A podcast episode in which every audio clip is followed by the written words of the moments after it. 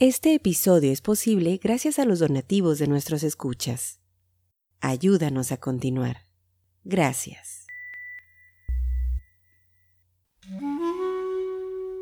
Esto es el podcast de historiografía mexicana. Un espacio para la lectura en voz alta, para los libros de historia de México. Conduce Pedro César Beas.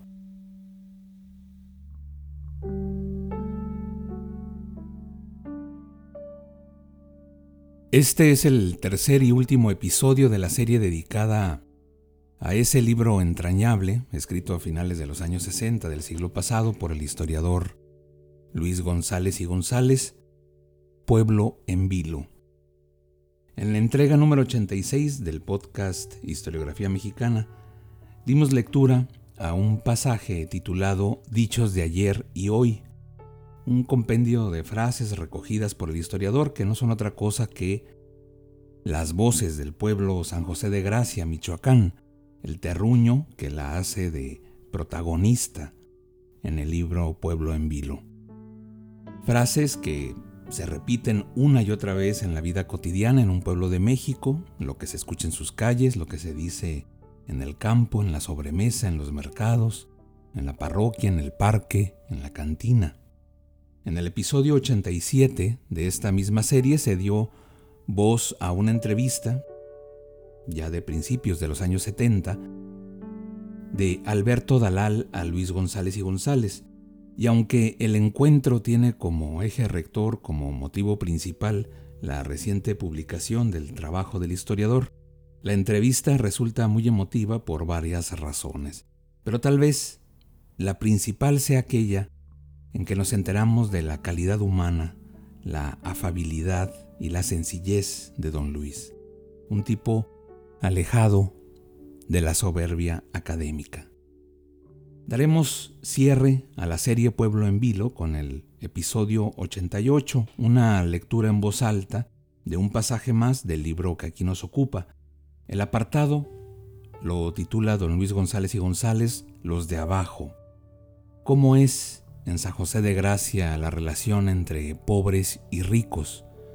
Es igual que en otros pueblos de México, a qué aspiran, cuáles son sus sueños, qué les molesta, con qué se ilusionan. Todas esas preguntas encuentran sus respuestas en el capítulo Los de abajo. Sean bienvenidos al podcast Historiografía Mexicana como siempre. Agradecemos a nuestros mecenas quienes con sus amables donaciones hacen posible esta plataforma de divulgación de la historia de México y de fomento a la lectura. A todos ustedes, gracias y también nuestra gratitud a quienes comparten nuestro contenido. Es muy, pero muy importante para un podcast como el nuestro de divulgación que llegue a la mayor cantidad de escuchas. He ahí nuestra meta principal. Sean bienvenidos al podcast Historiografía Mexicana.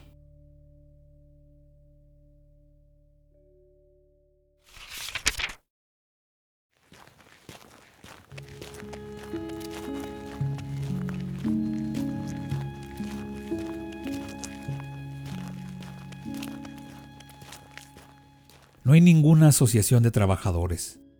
La gente es refractaria a los grupos organizados. Cada asalariado se rasca con sus propias uñas. Se defiende como puede.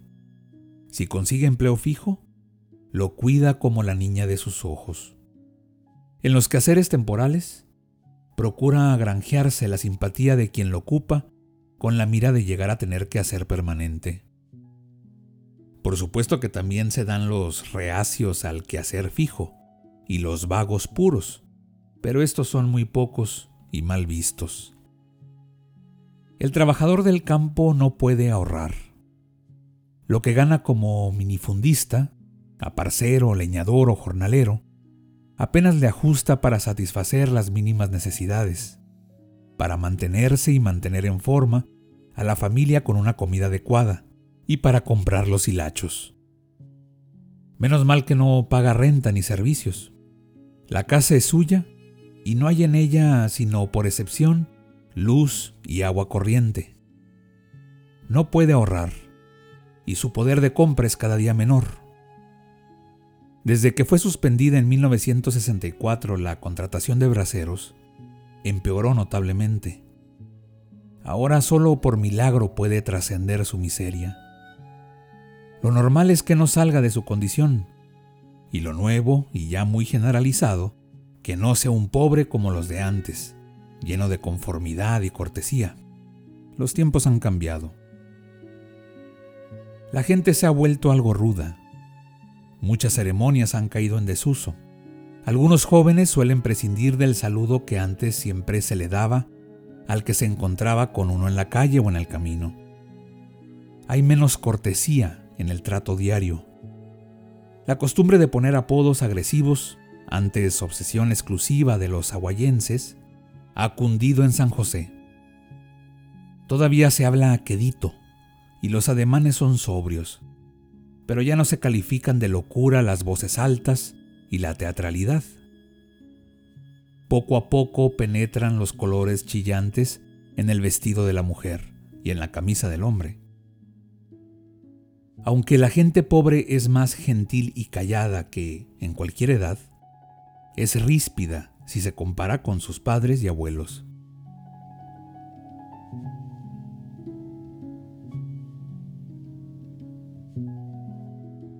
El ver que el minifundio, la parcería y el jornal solo alcanzan a cubrir las primeras necesidades, el ver que otros con el tiempo o menor esfuerzo viven sin agobios económicos, se pasean de cuando en cuando, comen lo que quieren, visten buenas chamarras y zapatos, construyen casas grandes, tienen luz, agua y televisión y algunos hasta camioneta, entran a cualquier parte sin que les pregunten qué se le ofrece, señor, se emborrachan sin que les digan borrachos, delinquen y no van a la cárcel, se enferman y mandan por el médico, y a veces todavía les queda para guardar o extender su negocio, el ver todo eso en otros y no en ellos, que se sienten tan acreedores a ese bienestar como quienes lo poseen, el ver y desear el bien de la casa ajena, ha revivido rencores. El minifundista, el jornalero y el sin oficio ni beneficio se sienten humillados por los que ellos llaman ricos. Miran hoscamente a la clase patronal y aún a la clase media. Andan envidiosos, odian a los amos y estos suelen pagarles con la misma moneda. El clima de hostilidad se extiende y ahonda por la elevación del nivel de aspiraciones, por culpa de la envidia, por sentir ventaja en los otros, por creer que los demás se han hecho ricos a costa de ellos o por pura suerte.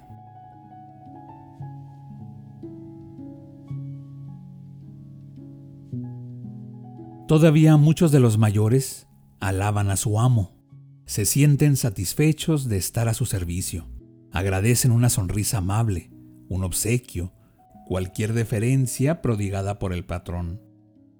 Se sienten orgullosos de que su mujer o sus hijas le ayuden a la señora en casos de apuro, cuando la señora recibe visitantes o cuando se enferma o no está, o ha organizado un día de campo o viste de luto. Por supuesto que las manifestaciones de cariño son discretísimas, secas, según la costumbre del terruño. Pero la mayoría de los jóvenes y algunos adultos no son como sus padres. No hay en ellos predisposición a la fidelidad, al agradecimiento y al cariño. Los regalos, las muestras de aprecio y de confianza de los señores los dejan tal cual. Quizá no hablen mal de su patrón, porque no son tan bobos como para darle patadas al pesebre, pero sí hablan con rencor de la clase patronal. Según los patronos, los jóvenes jornaleros están muy metalizados. Únicamente se interesan en obtener una buena paga. Se malacostumbraron en los Estados Unidos a ganar bien, lo que nunca podrán lograr en el pueblo donde los negocios son tan raquíticos. Los amos desean que se vayan, y muchos les hacen el gusto, pero otros no quieren dejar el terruño, prefieren pasarla mal junto a sus cosas o son decidiosos, o se les cierra el mundo, o no hayan puente, puerta ni portillo.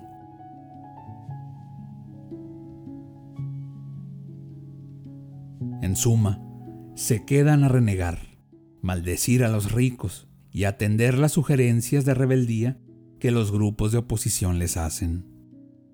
En resumidas cuentas, en el actual estado de discordia social, en la lucha entre jóvenes proletarios y propietarios, intervienen muchos factores.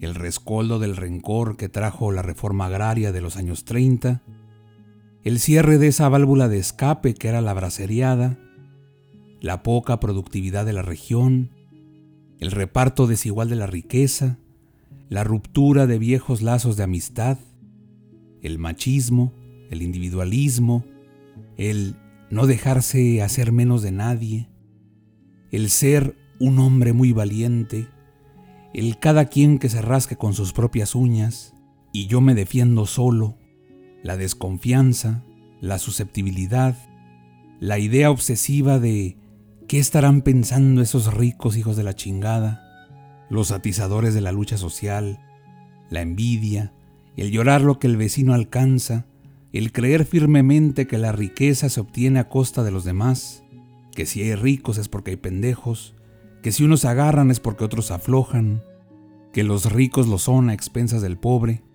que los bienes materiales no provienen del trabajo, y sino que me lo digan a mí que me mato trabajando. Los ricos hacen ricos por inteligentes para robar.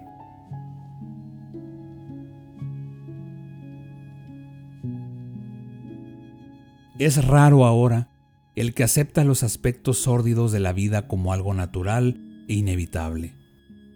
Es raro el que no maldice. Los campesinos pobres protestan de continuo contra los dueños de las tres cuartas partes de la tierra. Lanzan improperios.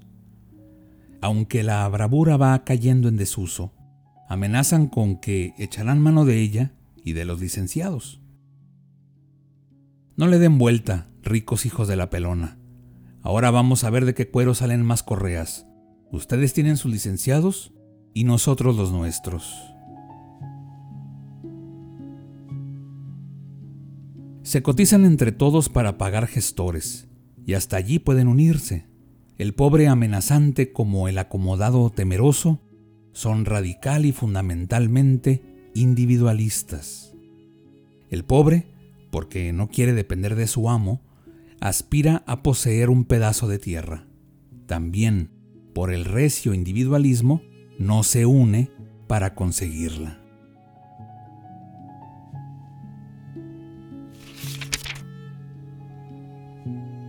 Luis González y González, Pueblo en Vilo, los de abajo. Este episodio fue posible gracias a las amables donaciones de nuestros escuchas. Al convertirte en mecenas de este podcast, fomentas la lectura y la divulgación de la historia de México. Visítanos en historiografiamexicana.com.